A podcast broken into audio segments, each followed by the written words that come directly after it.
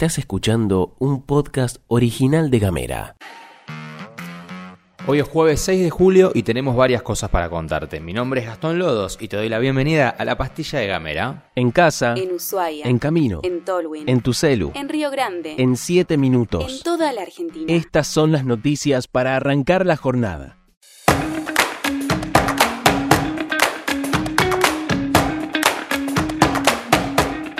Muy buenos días a todos y a todas, qué lindo que es reencontrarnos. Lo primero que te quiero contar como una buena noticia es que va a haber incorporaciones en la pastilla de Gamera a partir seguramente de la semana que viene y eso nos va a permitir poder generar una multiplicidad y una diversidad de miradas y poder quizás y seguramente generar un poquito más de efectividad en las entregas y en los envíos. Así que como primera medida quería contarte eso porque sos parte de la comunidad, quizás nuevo, quizás viejo, con todo respeto, y siempre está bueno compartir lindas cosas.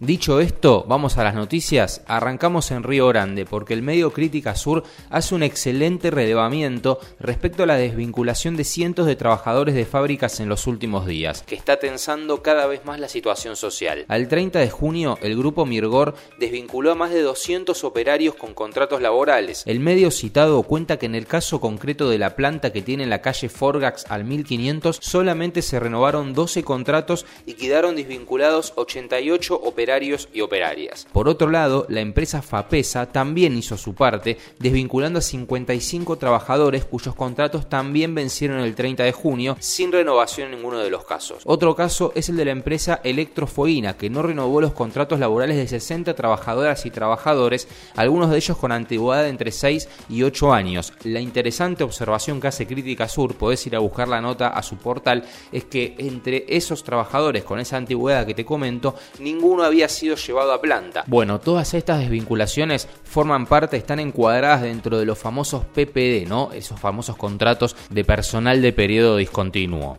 Nos enfocamos en la última mesa paritaria entre la Asociación de Trabajadores del Estado, ATE, y el gobierno provincial. El gobierno presentó aumentos salariales del 8% en julio, 6,5% en agosto y 6 de septiembre. Además, ofreció una suma fija por única vez en el mes de junio para aquellos trabajadores cuyo salario no supere los 300 mil pesos. Ahora, vos fíjate la diferencia. Te digo que el gobierno presenta estos números, 8 en julio, 6,5 en agosto y 6 en septiembre. Bueno, ¿sabés lo que pidió ATE? 15 en julio, 15 en agosto y volver a sentarse en septiembre. Obviamente las partes no llegaron a un acuerdo y se decidió pasar un cuarto intermedio hasta el viernes 7 de julio.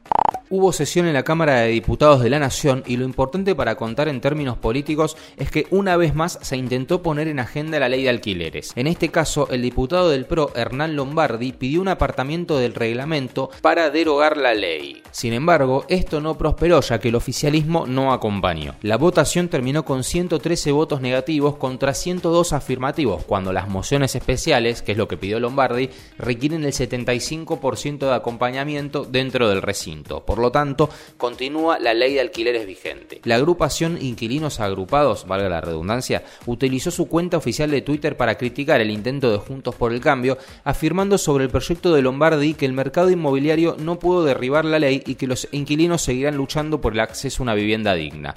La agrupación describió que el proyecto consensuado por la oposición propone contratos de alquiler de dos años con la posibilidad de renovación por uno adicional, aumentos semestrales y lo más criticado es la eliminación de cualquier índice que determine el aumento de alquileres, lo que ellos consideran que es dejarlo al libre albedrío de las inmobiliarias y de los propietarios. Como respuesta al pedido de la oposición, la Cámara de Diputados convocó a una sesión especial el 23 de agosto para discutir y modificar la ley de alquileres vigente.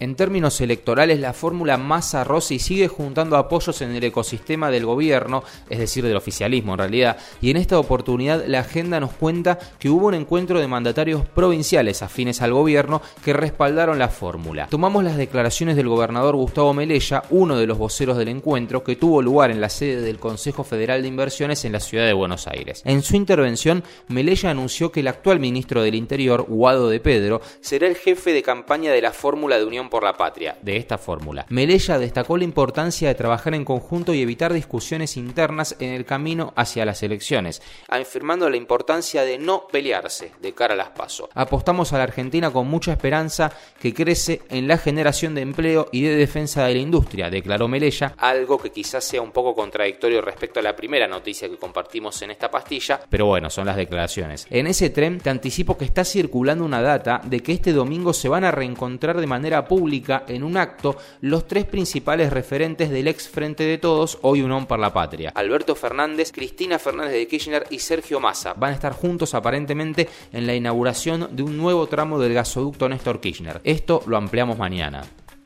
Y vamos con la última porque fútbol, la vida no es la misma sin fútbol y nos enfocamos en los cruces de octavos de final de la Copa Libertadores 2023 que se sorteó ayer en la sede de la Conmebol. En el sorteo Boca y River estuvieron a un pelito de enfrentarse en un superclásico de octavos de final, pero finalmente se encontraron en diferentes lados del cuadro y recién podrían cruzarse en la final. Racing podría cruzarse con Boca si ambos avanzan, mientras que Argentino Junior tiene un desafío complicadísimo en el camino. En la parte superior izquierda del cuadro, Atlético Nacional se enfrentará a Racing Club de Avellaneda, comenzando la serie en el cilindro y definiendo Medellín. El ganador de ese cruce se enfrentará al vencedor de Boca Nacional, con el primer partido en Uruguay y la resolución en la bombonera. En la mitad derecha del cuadro, en la parte de arriba a la derecha del cuadro, Bolívar se va a medir contra Atlético Paranaense de Brasil, definiendo en Bolivia, y el ganador de ese cruce será el rival de Internacional de Porto Alegre, River Plate. Esta serie va a comenzar en el Monumental y se va a definir en Brasil.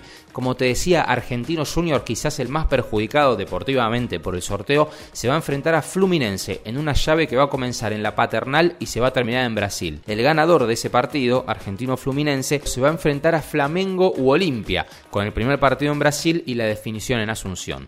Si bien Argentinos, este es un dato, le está tocando Fluminense y después quizás Flamengo, la tiene medio complicada, es importante destacar que el bicho, el equipo de Milito, nunca perdió en Brasil en la Copa Libertadores, en esta edición Además, los octavos de final, te cuento como un último dato, se van a jugar el primero, entre el primero y el 3 de agosto los partidos de ida y entre el 8 y el 10 de agosto los partidos de vuelta, así que la expectativa es máxima.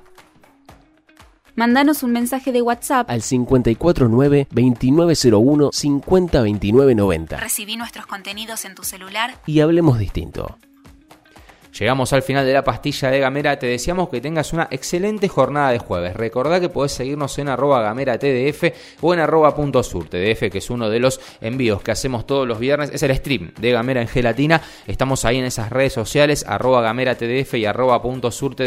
Si por casualidad escuchás la pastilla de Gamera, pero no te llega directamente al celular, podés recibirla personalmente. No es que vamos a ir a la puerta de tu casa, no, simplemente tenés que mandar un WhatsApp al 2901 50 29 90 y lo vas a empezar a recibir de manera automática todas las mañanas. Que tengas un jueves de éxitos y si te parece nos reencontramos mañana. Gracias.